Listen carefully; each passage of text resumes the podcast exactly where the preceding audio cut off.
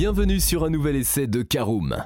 Les pick-ups sont déjà rares en France, mais le projet de loi de finances pour cette année 2024 pourrait carrément les rendre quasi invendables chez nous. De quoi tuer dans l'œuf le nouveau Volkswagen Amarok, qui a pourtant plus d'un tour dans son sac pour séduire.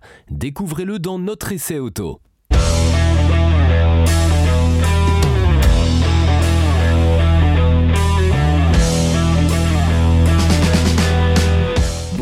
Bienvenue pour un nouvel épisode des essais de Caroom. Chaque mercredi, on vous partage nos expériences, avis et notes sur les modèles que nous essayons pour répondre au mieux à vos besoins sur l'automobile. Caroom, c'est un comparateur de voitures neuves, d'occasion et de leasing, mais aussi un guide d'achat qui vous accompagne et vous conseille dans toutes vos démarches automobiles. Bonjour à tous et ravi de vous retrouver cette semaine pour un nouvel essai consacré au Volkswagen Amarok. Un sommaire en 5 parties, vous connaissez le principe, l'extérieur et le design en première partie, le poste de conduite et l'habitabilité du Volkswagen Amarok en deuxième partie, en troisième partie, essai en conduite, quatrième partie, nos notes et avis sur l'essai, et enfin cinquième et dernière partie, bilan global de notre essai du Volkswagen Amarok. Alors la chasse aux émissions de CO2 fait rage en Europe, et plus particulièrement en France, où le très sévère malus écologique cause la perte de plusieurs modèles chaque année. Engins utilitaires par excellence, les pick-up sont robustes et pratiques, mais malheureusement pour eux aussi très émetteurs de CO2. Si jusqu'à présent ces derniers pouvaient échapper au malus en conservant une cabine étendue homologuée 4 places, ce privilège est tombé depuis le 1er janvier 2024 où seuls les pick-up 2 places sont encore épargnés. La conséquence est forte puisque notre Volkswagen Amarok prend 60 000 euros de malus CO2 dans les dents alors que ses tarifs catalogue s'échelonnent entre 53 700 et 66 850 euros. Autant dire que même si Volkswagen décidait de le maintenir coûte que coûte au catalogue, les ventes seraient proches du néant car personne ne serait prêt à doubler le coût d'acquisition de la bête. Et pourtant, comme nous allons le voir, le nouveau venu dispose de qualités qui lui faisaient auparavant défaut. On ouvre donc notre première partie qui concerne l'extérieur et le design du Volkswagen Amarok.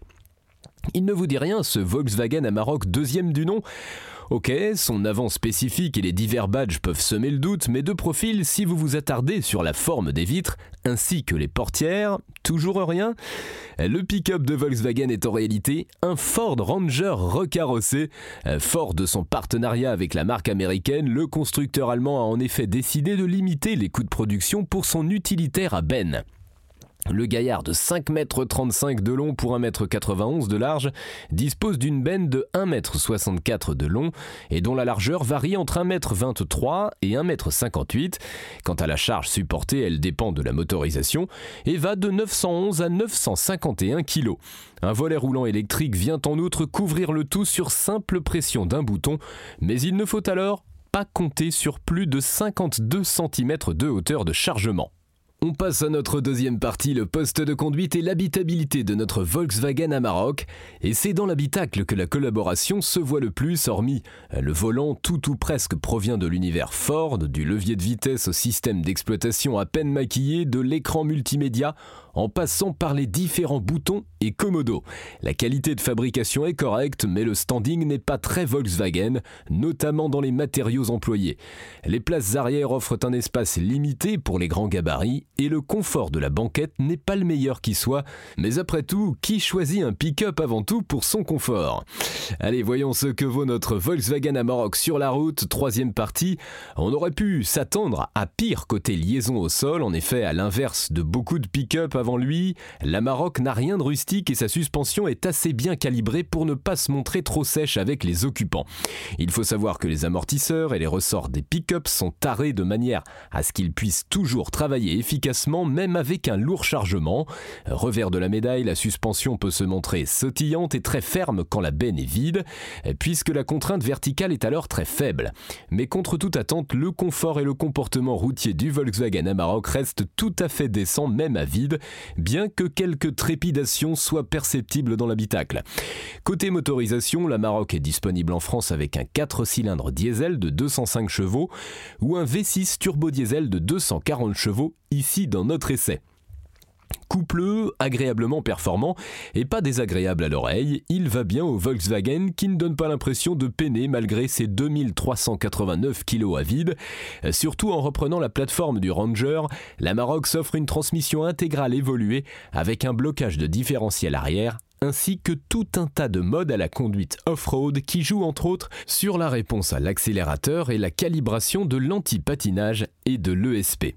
Il y a même une gamme de vitesses courtes pour exploiter au mieux les 600 Nm de couple dans les fortes pentes. Dommage en revanche que la boîte automatique à 10 rapports dispose d'une gestion un peu aléatoire sur route, avec pas mal dà et d'hésitations sur quel rapport utiliser, à quel moment.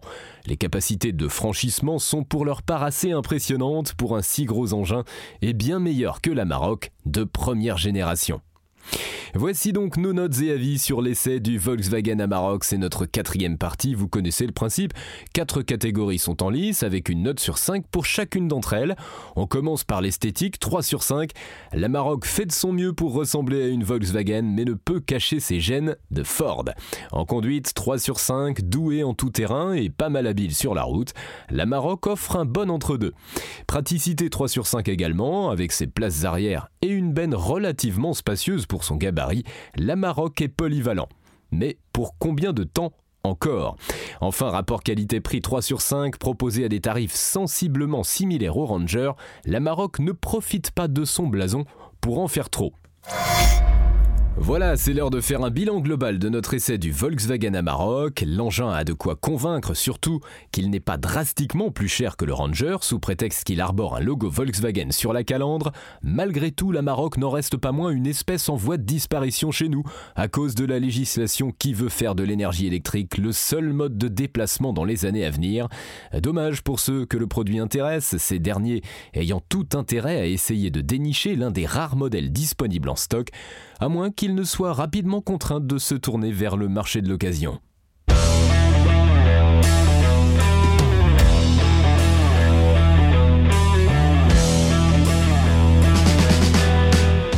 Et eh bien voilà, on en a fini pour cet essai. Si vous souhaitez avoir davantage d'informations, n'hésitez pas à aller lire l'article en entier. On a mis le lien dans la description plus quelques bonus. Vous pouvez également le retrouver en tapant Karoom, essai Amarok sur Google. Et si vous avez encore des questions, vous pouvez laisser un commentaire sur l'article ou les poser sur notre forum. Merci d'avoir écouté cet épisode jusqu'au bout. S'il vous a plu, n'hésitez pas à vous abonner au podcast depuis votre plateforme préférée, à le partager autour de vous et sur vos réseaux sociaux. On en profite aussi pour vous demander de nous laisser une note et un avis sur Apple Podcast. Votre avis nous aidera à gagner en visibilité, ce serait vraiment sympa de votre part. Si vous souhaitez vous renseigner davantage pour l'achat d'une voiture neuve ou d'occasion, ou que vous voulez encore plus de conseils et de bons plans, rendez-vous sur www.caroom.fr. Si vous avez encore des questions, des remarques ou des recommandations, n'hésitez pas à nous contacter sur nos réseaux sociaux. Merci encore et à mercredi prochain pour un nouvel essai du podcast de Caroom.